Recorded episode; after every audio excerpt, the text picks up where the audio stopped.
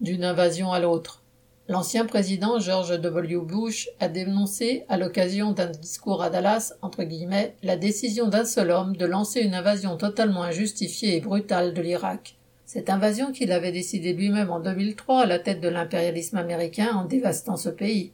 Puis il s'est repris en corrigeant, je veux dire, de l'Ukraine. Mais était-ce vraiment un lapsus? Car qui est mieux placé pour apprécier ce parallèle entre grandes puissances écrasant les populations sous les bombes? LD.